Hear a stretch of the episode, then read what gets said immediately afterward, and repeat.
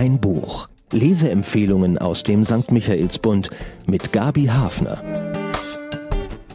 Mein Buch diese Woche hält für seine Leser eine Zeitreise in eine eher wenig beleuchtete Epoche in Spanien bereit und in die gut ausgeleuchtete Welt des Kinos in seiner ganz großen Zeit.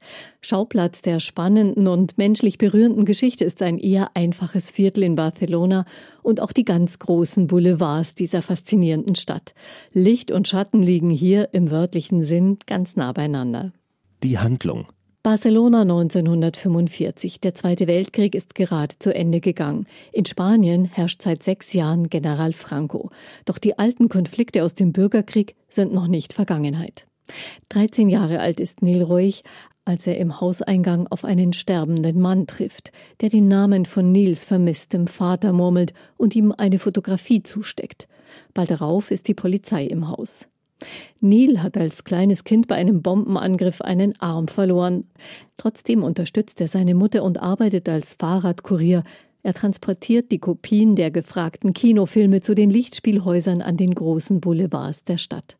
Das Kino ist seine Wahlheimat.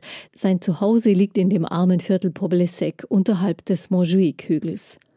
Mojuik, dieser Name hat in den Jahren nach Ende des Bürgerkriegs einen schlimmen Beiklang, denn dort oben liegt das Gefängnis, in dem der Geheimdienst des Franco-Regimes die republikanischen Gegner gefangen hält.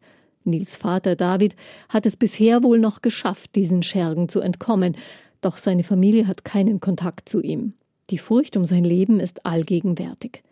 Deutet der Mord in ihrem Wohnhaus auf eine besondere Gefahr für Nils Vater oder für ihn und seine Mutter hin? Das Opfer hatte noch den Namen von Nils Vater geflüstert. Umsichtig versucht der Junge mehr herauszufinden über die rätselhafte Fotografie. Aber auch die Polizei in Gestalt des sehr unangenehm auftretenden Inspektor Valiente möchte das Rätsel lösen. Nils väterlicher Freund, der Filmvorführer Bernardo, kann weiterhelfen, aber er weiß auch um die Gefahr. Sein Lebensgefährte Paulinho wird von der Polizei übel zugerichtet. Eine Warnung. Bernardo ist es auch, der für Nils Geburtstag einen ganz besonders begehrten Film beschafft und ihn in den geheimen Club der Filmfans aufnimmt, die über ein ganz besonderes kleines Kino verfügen. Und bei dieser Gelegenheit lernt Neil auch Lolita kennen, die ihm zum Geburtstag einen Kuss schenkt. Das also die lichtvolleren Seiten der Geschichte.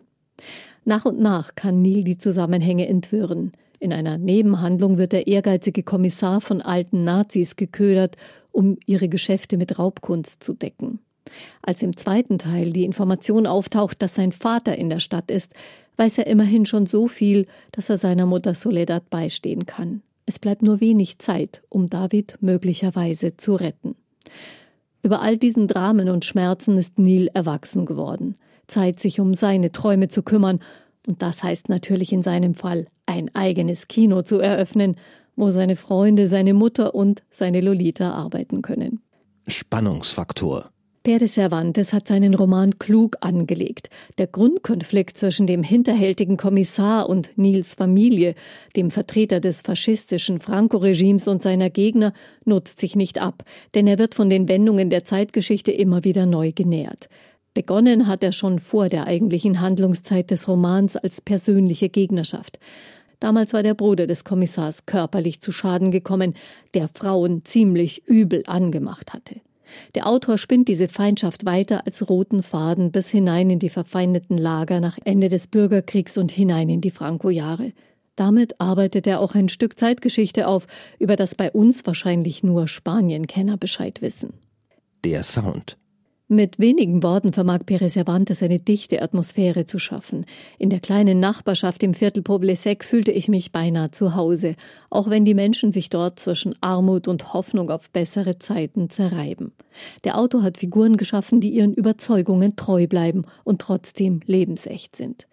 Der Glanz des Kinos bildet einen scharfen Kontrast zu den drückenden Jahren des frühen Franco-Regimes, ein Lebenselixier für die eingeschworene Cineastengemeinde, um den Filmvorführer Bernardo, seine Freunde in den Studios und natürlich den jungen Neil. Der Autor Pérez Cervantes wurde 1971 in Barcelona geboren und ja, er heißt wirklich wie der große Klassiker der spanischen Literatur Miguel de Cervantes. Der jüngere Cervantes schreibt auch Drehbücher. Nach seinem Studium war er als Soldat für die UN im Kosovo und für die Europäische Union in Bosnien-Herzegowina. Zurück in Spanien begann er zu schreiben. Seine Erfahrungen über das, was Krieg anrichtet, sind in den Roman ganz bestimmt eingeflossen. Die Lichter von Barcelona ist der erste Roman des Autors, der ins Deutsche übersetzt wurde. Ein Vorbote vieler anderer Romane aus Spanien, die demnächst erscheinen werden, denn Spanien ist das Gastland der Frankfurter Buchmesse in diesem Jahr. Für wen? Unzählige Filmklassiker der frühen Ära des Kinos haben einen Auftritt in diesem Roman. Für alle, die das Kino und die Welt der Filme lieben, hat der Autor ein verstecktes Lichtspieltheater erfunden, das es so wohl nur in einem verwinkelten Altstadtviertel in Barcelona geben kann und das sogar lebensrettend sein wird.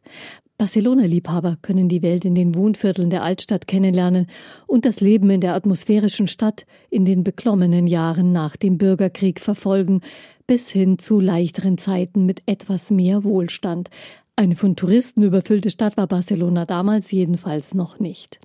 Zahlen, Daten, Fakten. Der Roman ist im Limes Verlag erschienen. 448 spannende und zuweilen auch aufwühlende Seiten umfasst er und kostet 24 Euro. Sie bekommen das Buch in der Buchhandlung Michaelsbund oder online auf michaelsbund.de. Und für spanisch sprechende Leser gibt es im Shop übrigens auch frühere Romane des Autors in Originalsprache. Ein Buch. Ein Podcast aus dem katholischen Medienhaus St. Michaelsbund. Produziert vom Münchner Kirchenradio.